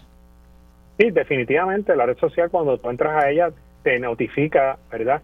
Qué tipo de comunicaciones están permitidas y no, te dice que no va a tolerar el acoso, no va a tolerar ningún tipo de crimen, ¿verdad? Pero al mismo tiempo eh, están va- van a crear eh, un derecho posiblemente que tienen los estados para decirles a estas redes sociales, mira, tu poder para limitar el contenido de los usuarios no es absoluto.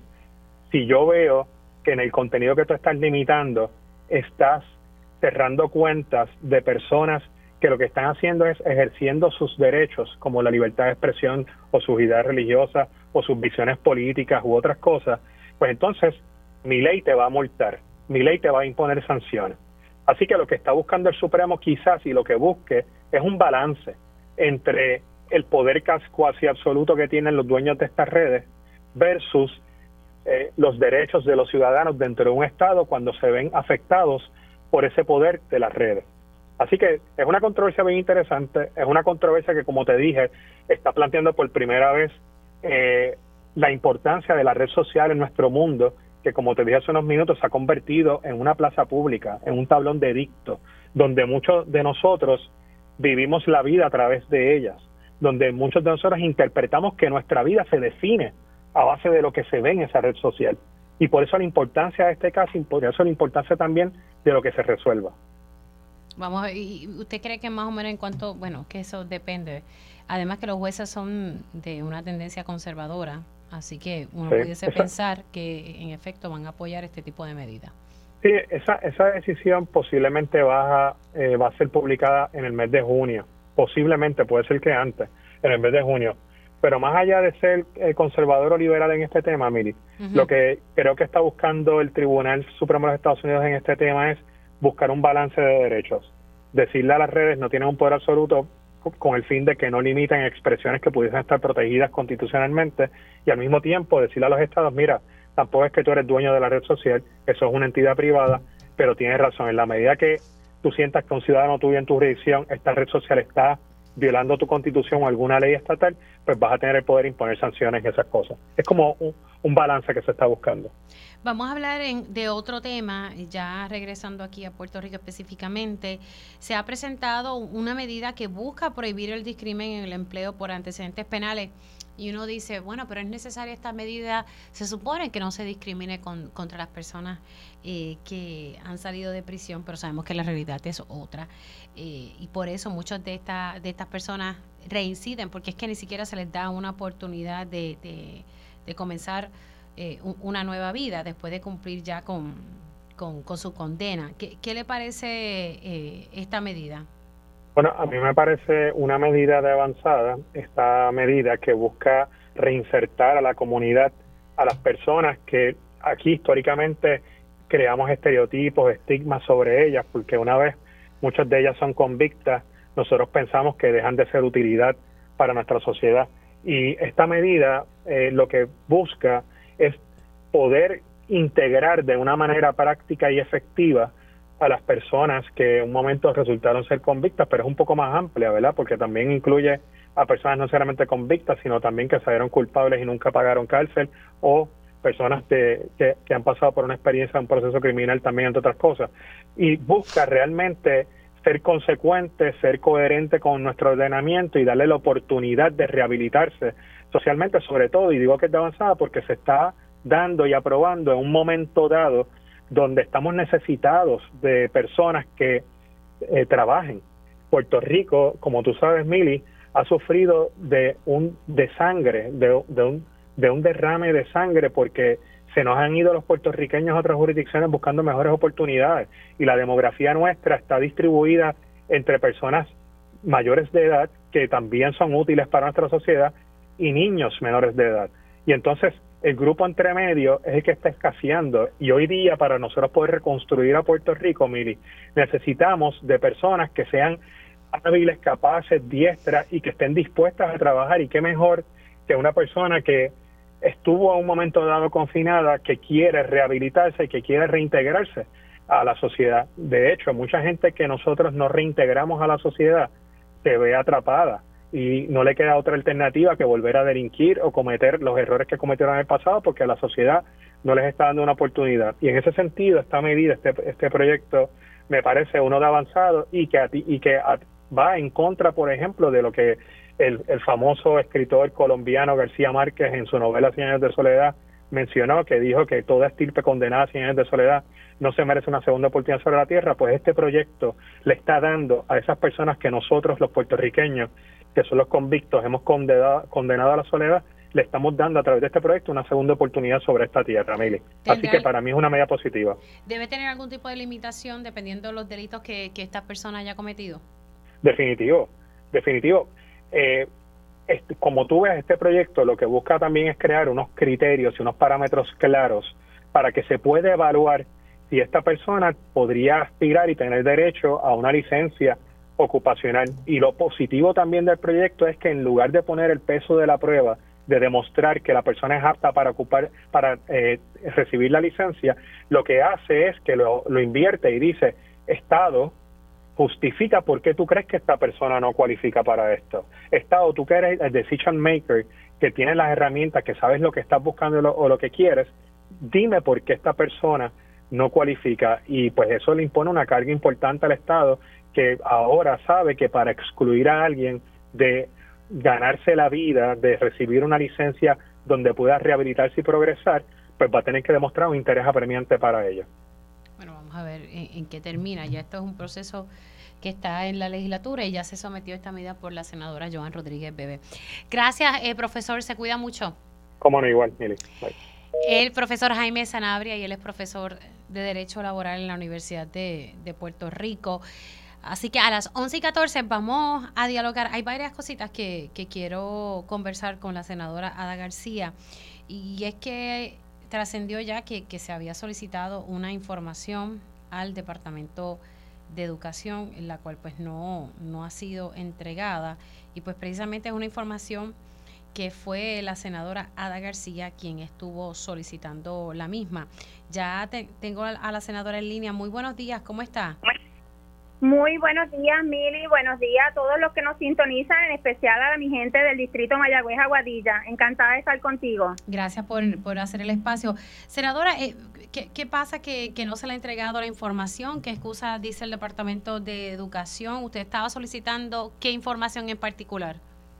Pues mira, como parte del trabajo que realiza la Comisión de Educación en el Senado, en, en diversas vistas donde atendemos ¿verdad? reclamos de los maestros, de los T1 y sobre todo de reconstrucción de las escuelas, el Departamento de Educación siempre trae el planteamiento de problemas económicos en la agencia. Y nosotros llevamos casi un año solicitando vista tras vista que el Departamento de Educación nos provea el listado de los empleados de confianza del departamento ¿verdad? Así como los salarios de cada uno de ellos para que como parte de nuestra evaluación podamos ver, ¿verdad? Eh, cómo está la austeridad en el Departamento de Educación y poder saber, ¿verdad? Cuando se tarda el proceso de carrera magisterial, cuando no recibimos memoriales a favor de subirle el salario a los T1, pues de, de qué tipo de problemas económicos estamos hablando en la agencia. Pero, discúlpeme, una agencia que de acuerdo a la información que ha trascendido, nosotros pensábamos que educación tenía 3 mil millones en fondos, no, según lo que me decía el representante José Bernardo Márquez, son 5 mil millones de dólares entre fondos federales y estatales que no tienen, que no tienen dinero, que tienen dificultad económica. ¿Escuché bien? Exactamente. y como parte de nuestra evaluación, ahora mismo, Mili, nosotros estamos trabajando y dando seguimiento con la ley de carrera magisterial que mandata al departamento a pagar un dinero que tienen retroactivo los maestros desde el año 2014 y 2015 que todavía no se ha pagado, ¿verdad? Y como parte de ese trabajo, durante el día de ayer volvimos a recalcarle al Departamento de Educación, ¿verdad? Que necesitamos que esa ley se ponga en vigor y que se cumpla con los pagos y que a su vez nos someta el requerimiento de información que llevamos pidiendo por muchísimos meses en nuestra comisión del listado de los empleados de confianza y los salarios de cada uno de estos, ¿verdad? Para poder validar en efecto, ¿verdad? Los problemas económicos que tiene la agencia y la secretaria le dijo que ayer sobre ese detalle de la lista de empleados de confianza y su salario? Bueno, que la iban, de la comisión le envió, eh, le dio un mandato de 24 horas, así que tienen hasta el mediodía del día de hoy, hasta la una de la tarde del día de hoy para hacernos llegar ese requerimiento. Ayer nos dijeron que no tenían personal en la oficina eh, eh, disponible para hacernos llegar de manera inmediata esa información que entendemos que es pública, ¿verdad? Y que debe ser un asunto de buscar información en, la, en las computadoras y poder enviar esa información a la comisión para evaluar, ¿verdad? Este, cómo se están llevando a cabo los procesos fiscales dentro de la agencia y, sobre todo ver, ¿verdad? A lo mejor todos pensamos que pudieran ser eh, salarios extraordinarios, a lo mejor no es así, pero nos, nos llama mucho la atención que no se nos haya provisto la información tras la diversidad de requerimientos que se han hecho y por eso se le dio 24 horas para que hicieran pública esa información y le hicieran llegar a la Comisión de Educación del Senado si ellos no entregan la información, eh, usted puede eh, solicitarle al presidente del Senado que, que acuda a los tribunales. Exactamente, ese es el próximo paso, así que nuestra sesión del próximo jueves, cuando estaremos allí eh, en el Capitolio, pues vamos a estar entonces, si esa información no llega, solicitando al tribunal que ordene su pena de desacato, que esa información se nos provea porque es una información pública y que llevamos, ¿verdad? Hemos sido más que pacientes en este proceso Sabemos que el Departamento de Educación ha tenido cambio de, mandato y de personal. Hemos dado espacio, pero llevamos mucho tiempo, muchas vistas solicitando esta información. Así que esperamos que se nos haga llegar durante el día de hoy, tal cual fue ordenado ayer por la comisión. Y, y eso es eso es difícil para ustedes que son legisladores, que tienen ese poder de solicitar esta información a las agencias. Imagínense que los medios que a cada rato tienen que estar demandando para tener acceso a información que es pública. Que, Eh, es, es- es frustrante, Emily, eh, y verdad amigos que nos escuchan, eh, porque debe ser información pública, accesible. Este, nosotros no quisiéramos pensar, verdad, que de alguna manera se está obstacalizando, verdad, el, el problema, el trabajo de nuestra comisión. Nosotros lo que queremos es poder evaluar y sobre todo, verdad, dar validez y, y tener en cuenta los problemas fiscales que puede tener la agencia, que son los que se levantan cada vez que hablamos de darle los incentivos a los maestros de Vieques o Culebra, cada vez que hablamos de, darle un mejor salario a los T1 que son tan importantes en el Departamento de Educación, cuando se habla de proveer recursos, cuando se habla de cumplir con la ley de carrera magisterial. Así que nosotros sabemos que hay que pedir, eh, hay que hay una burocracia, que hay que pedir una información, pero eso es una información que está en manos del Departamento de Educación. Eh, déjame, déjame informarte también que en, en alguna ocasión nos enviaron el listado de los empleados, pero no sus salarios. Así que eh, hay algo sucede con esa información de los salarios que hasta el día de hoy no ha podido trascender de manera pública y estamos confiando en que según se solicitó el día de ayer, en las 24 horas que se le dio al departamento, esa información se pueda hacer llegar a nuestra comisión. Senadora, ayer en esta vista sobre lo de la carrera magisterial, que usted me dice que se debe desde el 2014-2015, que, que finalmente dijo el Departamento de Educación y cuánto se les debe a- a estos maestros y maestras. Pues mira, Mili, ayer de Educación nos brindó la información de que la pasada semana hizo la solicitud eh, a, la Oficina de Gerencia y Presupuesto, ¿verdad? Para que no, le provea al departamento y le autorice el dinero para pagar el aumento salarial de unos maestros, que estamos hablando de, poco más de un- 1.2 millones de dólares. Eso es para, para ajust- el ajuste salarial. Y todavía no han hecho la solicitud del pago retroactivo que se va a estar haciendo en- esta semana o la próxima semana, es de 26 millones para poder pagarle a los maestros que se le debe de manera retroactiva, que cumplieron con la ley de carrera magisterial, hicieron préstamos estudiantiles, que buscaron, este, eh, que dedicaron tiempo para prepararse mejor y que todavía al día de hoy, ¿verdad? No han recibido ese pago. Así que eh, siempre, eh, como parte del proceso de la comisión, pues vemos que educación es importante fiscalizarlo porque mira que resulta que la semana pasada solicitaron el dinero para pagar los ajustes y resulta también que la semana próxima pedirán eh, eh, el retroactivo. Así que nosotros seguimos atentos a este proceso para garantizar la justicia a nuestros maestros puertorriqueños, ¿verdad? la justicia salarial y a todos los empleados que trabajan en el sistema público de enseñanza. Así que se les debe, esto, esto es algo que se había cuadrado, si ellos eh, se educaban y, y se le había prometido pagarle este dinero.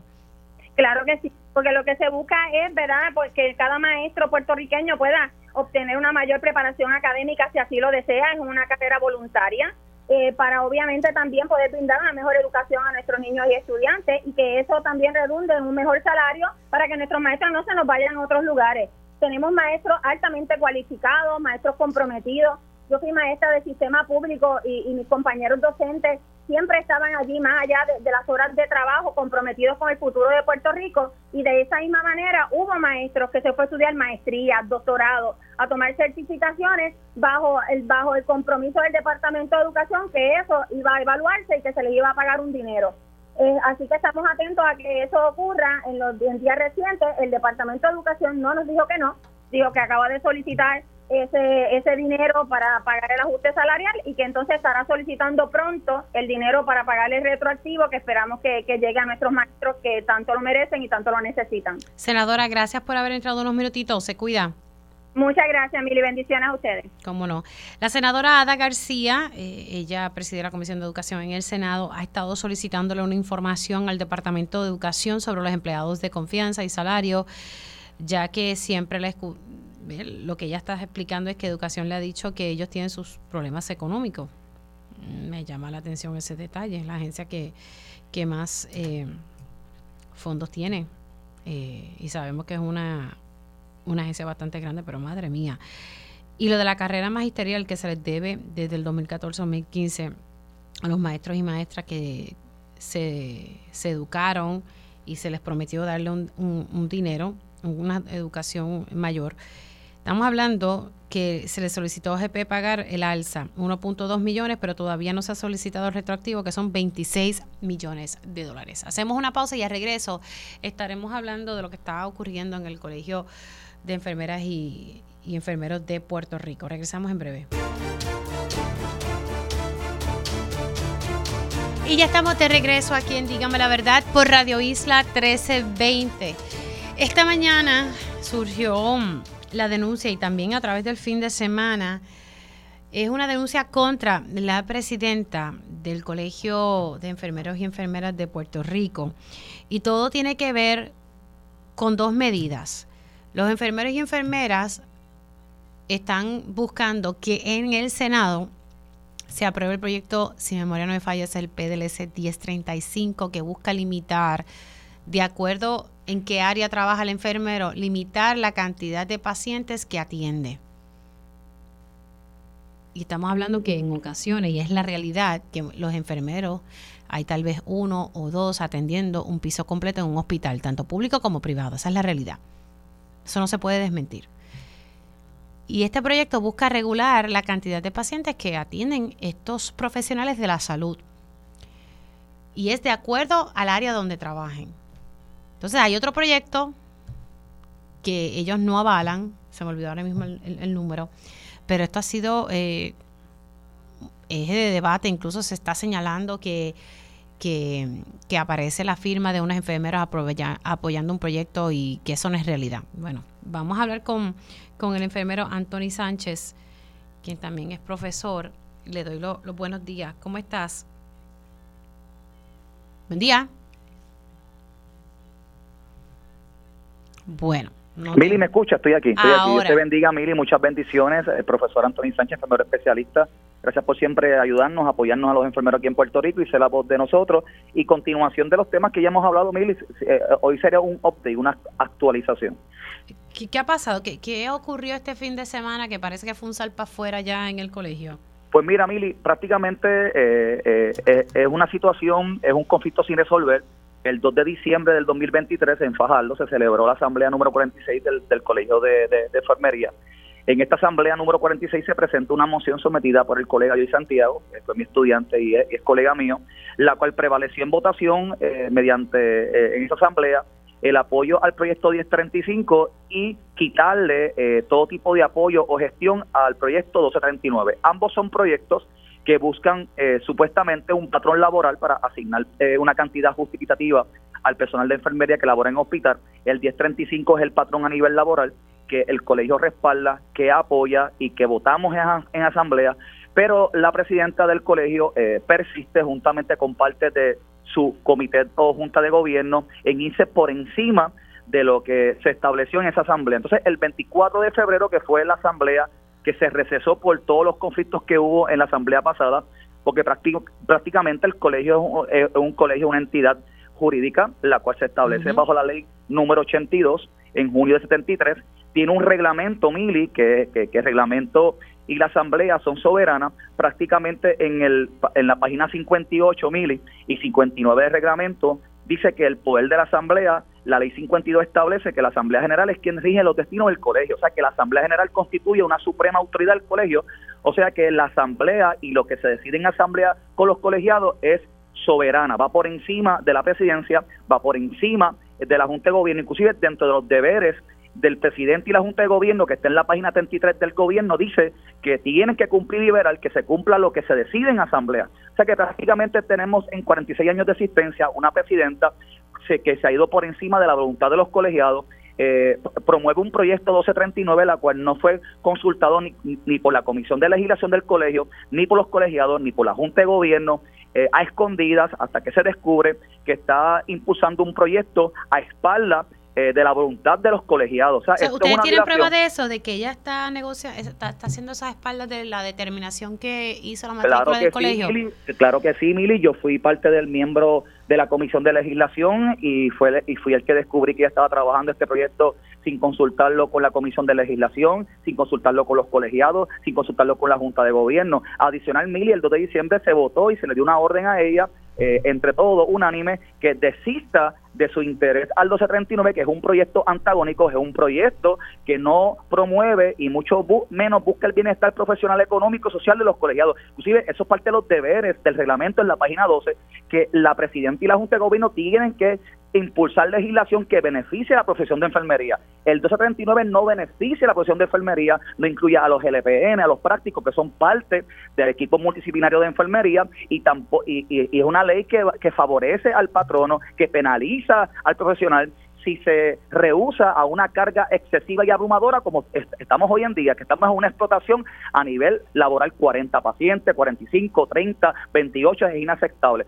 Por consiguiente, aquí hay una violación, o sea, aquí se, se decidió el apoyo al 1035 y ya persiste. Ella sometió un documento un eh, eh, eh, a nivel público donde hay unos colegas con su, con su nombre y su número de licencia, la cual ella está indicando que endosan el 1239. O sea, ella, ella creó un documento extraoficial para irse por encima del mandato que se estableció en diciembre y, y en la asamblea fueron enfermeras del cardiovascular, especialmente en intensivo, varias enfermeras, donde fueron con una fidavil de un abogado y expresaron que ellas ni estuvieron en la asamblea porque estaban trabajando, ni tampoco apoyan el proyecto 1239, sino el 1035 y prácticamente en esta asamblea, Mili, ella no escuchó a nadie, ella no eh, acató las emociones, eh, las mociones, no se logró votación, ella inhibió, cuartió a, los colegiados, o sea, no pudimos celebrar la asamblea, literalmente el, colegio está secuestrado, hay una dictadura. O sea, esta presidenta y junta de gobierno que la auspicia no se dejan llevar por el reglamento y por lo que dice, eh, eh, o sea, la máxima super, el, el, máximo poder, que es la soberanía de la asamblea, o sea, está por encima de todo. O sea, que hay una dictadura hay una dictadura, prácticamente esta es la primera presidenta y juntamente con su junta de gobierno que en 46 años en el colegio se va por encima de la soberanía del reglamento y de la asamblea y de los constituyentes que somos los afiliados, los colegiados que pagamos la colegiación y somos los afiliados y los que sostenemos al colegio. Y quiero anunciar nuevamente por este medio, mil y gracias, que el que no respeta la soberanía del colegio, el que no respeta la votación en el colegio, el que no respeta la asamblea y la voluntad del colegiado, no merece gobernar. O sea, yo le exijo la, la renuncia a la presidenta del Colegio de Enfermería juntamente con su junta que la respalda porque han violado, o sea, han violado el poder de la Asamblea, que es una autoridad suprema, absoluta, está por encima. O sea, y los deberes de ella como presidenta es cumplir lo que se, lo que se vota y se decide en asamblea. Ella no permitió este 24 decidir nada, no nos dejó hablar.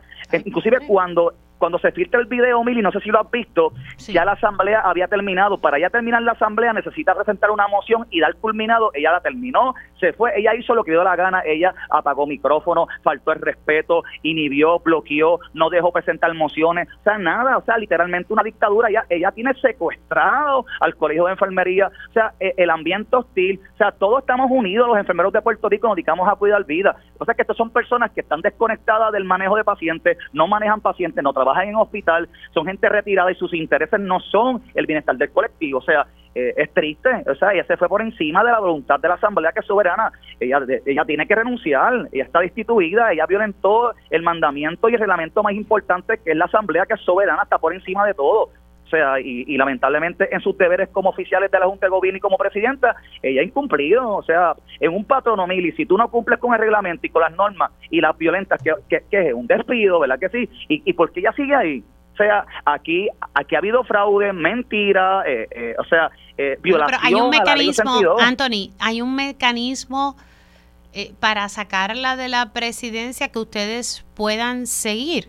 Claro que sí, el mismo reglamento que ella violó es el mismo reglamento que le impulsa, que la vomita, que aborrece lo que ella está haciendo, que está violentando el reglamento, o sea, que se lee el reglamento. O sea, el problema es que ella inhibió y ya bloqueó. y Santiago y, y Daisy Kigle, hubieron muchas, Orland, OMI, muchas personas colegiadas se levantaron, Mili, para presentar una moción para eh, pedir una asamblea extraordinaria para destituirla por las violaciones. Ella apagó el micrófono, ella no dejó hablar, ella no hizo caso a ninguna moción de los colegiados en ese en esa asamblea, no se hizo. Esa es la frustración, Mili. Yo no hablé en la asamblea. Yo estuve toda la asamblea sentado en una silla sin hablar y sin comentar nada hasta que vi la falta de respeto al final que se iba a ir y yo ahí le dije, ¿sabes qué? El que no respeta la soberanía del colegio no merece gobernar y todo el mundo se levantó la inmensa mayoría y le exigió la renuncia y está en el video. No somos tres gatos, somos 40 mil colegiados que estamos indignados, que nos faltaron el respeto y esto es intolerante. Le exigimos la renuncia a la presidenta del colegio porque el que no respeta la soberanía del colegio no merece gobernar el colegio.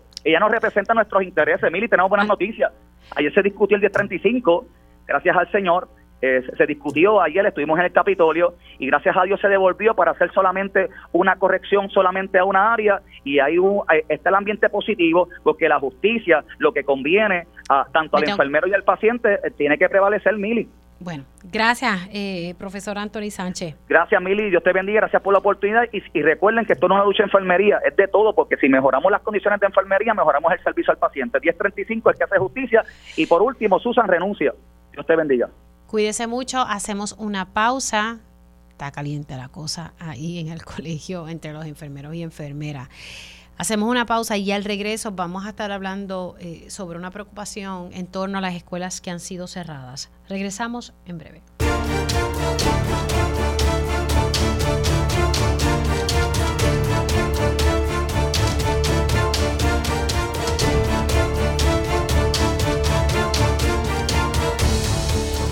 Y de regreso aquí en Dígame la Verdad por Radio Isla 1320. El tema de, las escuelas cerradas ha sido eje de mucha controversia. Primero que la oficina del Contralor divulgó, por ejemplo, en el, área de Ponce nada más, en las condiciones como se encontraban estas escuelas cerradas, equipo abandonado y que no, no se siguió el proceso adecuado para... Eh, este cierre de las escuelas, no, no se siguió tal como se había cuadrado. Y la Contralor me decía que esto se replica en otras regiones del Departamento de Educación. Y el Centro para la Reconstrucción del Hábitat está advirtiendo que estos planteles cerrados y abandonados representan un peligro para las comunidades. Precisamente el director de este centro Luis Gallardo Rivera está en línea telefónica para hablarnos un poquito sobre este tema. Saludos, Gallardo, ¿cómo está? Buen día. Bueno, ya mismito estaremos entonces conectando con el director ejecutivo del Centro para la Reconstrucción del Hábitat. Sí, en efecto, ya en línea, Luis Gallardo. Saludos. Sí, saludos, muy buenos días. ¿Cómo está? Cuéntenos un poquito, eh, el, ustedes sacan un comunicado de prensa advirtiendo que, representa un peligro. ¿Cuál es ese peligro que está representando, que representan estas escuelas en, las comunidades? Muy bien, pues como bien saben, en muchas de nuestras comunidades, y hay, hay no hay ningún municipio que se ha podido salvar de esto, eh, durante la pasada década, pues han cerrado cientos y cientos de planteles escolares. Y una de las cosas que nosotros estamos encontrando, el Centro para la Construcción del Hábitat, una entidad sin fines de lucro que trabaja con municipios y con, eh, comunidades para la identificación y implementación estratégica, es que a veces los estorbos públicos más grandes en una comunidad son escuelas del mismo gobierno, planteles que le han llevado las ventanas, que han llevado el cobre, que han dejado hasta caballos y carros abandonados. Eh, y esto para nuestras comunidades representa un riesgo a la salud y calidad de vida. Así que, eh, eh, pero eh, ¿en qué áreas están enfrentando las comunidades esta problemática? Ah, pues nosotros estamos encontrando escuelas como esto en todas las partes de la isla. estamos encontrando desde, desde los campos rurales y hasta los suburbios donde han construido diferentes escuelas. Así que no hay ningún municipio que ha salvado de esto, pero sí lo estamos encontrando en todas las áreas. O sea, hay, hay cientos y cientos de, de eh, perdona, comunidades que están eh, pues, pues, experimentando en estos momentos ese, ese tipo de estorbo. ¿Qué ustedes están recomendando eh, sobre este manejo? Porque como decía en la introducción, ya la oficina del Contralor ha hecho señalamientos sobre el mal manejo de estas escuelas. Sí, y son, son eh, señalamientos que se repiten y que vamos a ver que siguen repitiéndose mientras las escuelas siguen cerradas. Entonces, estamos hablando de escuelas que ya hace años están ya cerradas y si no identificamos nuevos usos y particularmente usos que corresponden a nuestras necesidades, como lo que es la vivienda y servicios públicos, entre otras cosas, estas escuelas van a seguir una situación de abandono.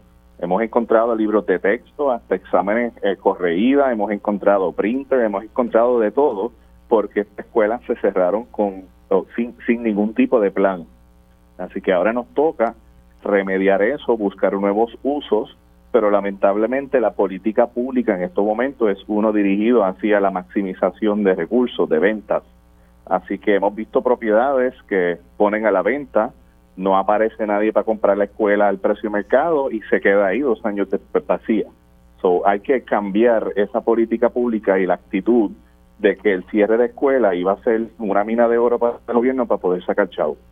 Claro, pero la realidad es que básicamente no se están utilizando estos espacios habiendo organizaciones que solicitan las escuelas, incluso también algunos municipios que solicitan utilizar eh, esas estructuras. Sí, hemos visto hasta resoluciones de la legislatura eh, instruyendo al comité gubernamental que maneja la disposición de escuela de atender X o Y situación y lamentablemente pues eh, no, no se está tomando en consideración. Eh, reconocemos que el comité que está a cargo de, de, pues, manejar la disposición de escuela sí eh, ha mejorado el trámite en el sentido de que ya no toma tres años revisar una solicitud. ya pues ha sido un poquito más efectivo, pero todavía nos encontramos con ese obstáculo principal de que la, la prioridad es venta y para las cosas que necesitamos, vivienda asequible, por ejemplo, si empezamos a vender la escuela a medio millón de pesos, no va a ser posible hacer vivienda asequible ahí. Gracias por entrar unos minutitos. Gallardo, se me cuida mucho. Claro, y gracias por el espacio. Cómo no. Ahí ustedes escucharon a, Luis Gallardo y, hablando un poco sobre el, el, escenario que están enfrentando muchas comunidades entre el abandono de las escuelas que han sido cerradas y, esto también lo planteaba la oficina del Contralor con, con evidencia, fotografía. Uno cuando ve eso uno dice, madre mía, ¿qué es lo que, está pasando? Bueno, antes de, irnos, eh, quiero poder reproducir para ustedes lo que me dijo la alcaldesa interina de Ponce, Marlese Cifre. Ella dijo que una vez se cumpla el plazo, o sea, mañana, para que el alcalde mm, desista de aspirar como el candidato oficial del PPD para la alcaldía de Ponce, pues que ella estaría disponible. Dijo, yo estoy disponible. Pero también me reconoció que el alcalde está visitando a la gente, está haciendo campaña. Vamos a escucharlo. Bueno, el alcalde es el candidato en estos momentos y él está visitando a sus líderes y tiene todo el derecho de hacerlo. Así que en ese sentido, pues, eh, eh, es él el que está como alcalde de esta ciudad y siempre hemos respetado eso. Bueno, es, alcalde, su, único alcalde. La que está al frente es usted, ¿verdad? Eh, ahora mismo. Sí, sí, él es el candidato, exacto. O sea, que él está visitando eh, pese a, a, lo que está enfrentando. Sí, él, él, él, está visitando el liderato popular y pues dándole la tranquilidad al partido y a los, a los líderes de que aquí si pasa algo, pues se va a llevar a cabo un proceso justo, como el partido así, ¿verdad? En Ponce lo decida.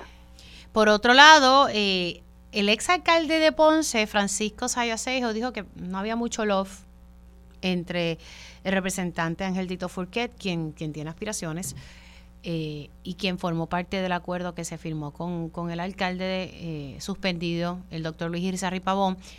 ¿Qué tuvo que decir ella sobre si se llevaban o no? Esto fue lo que dijo. Bueno, es una situación, ¿verdad?, que, que nosotros tenemos que atender y tenemos que evitar laceraciones y tenemos que darle el frente.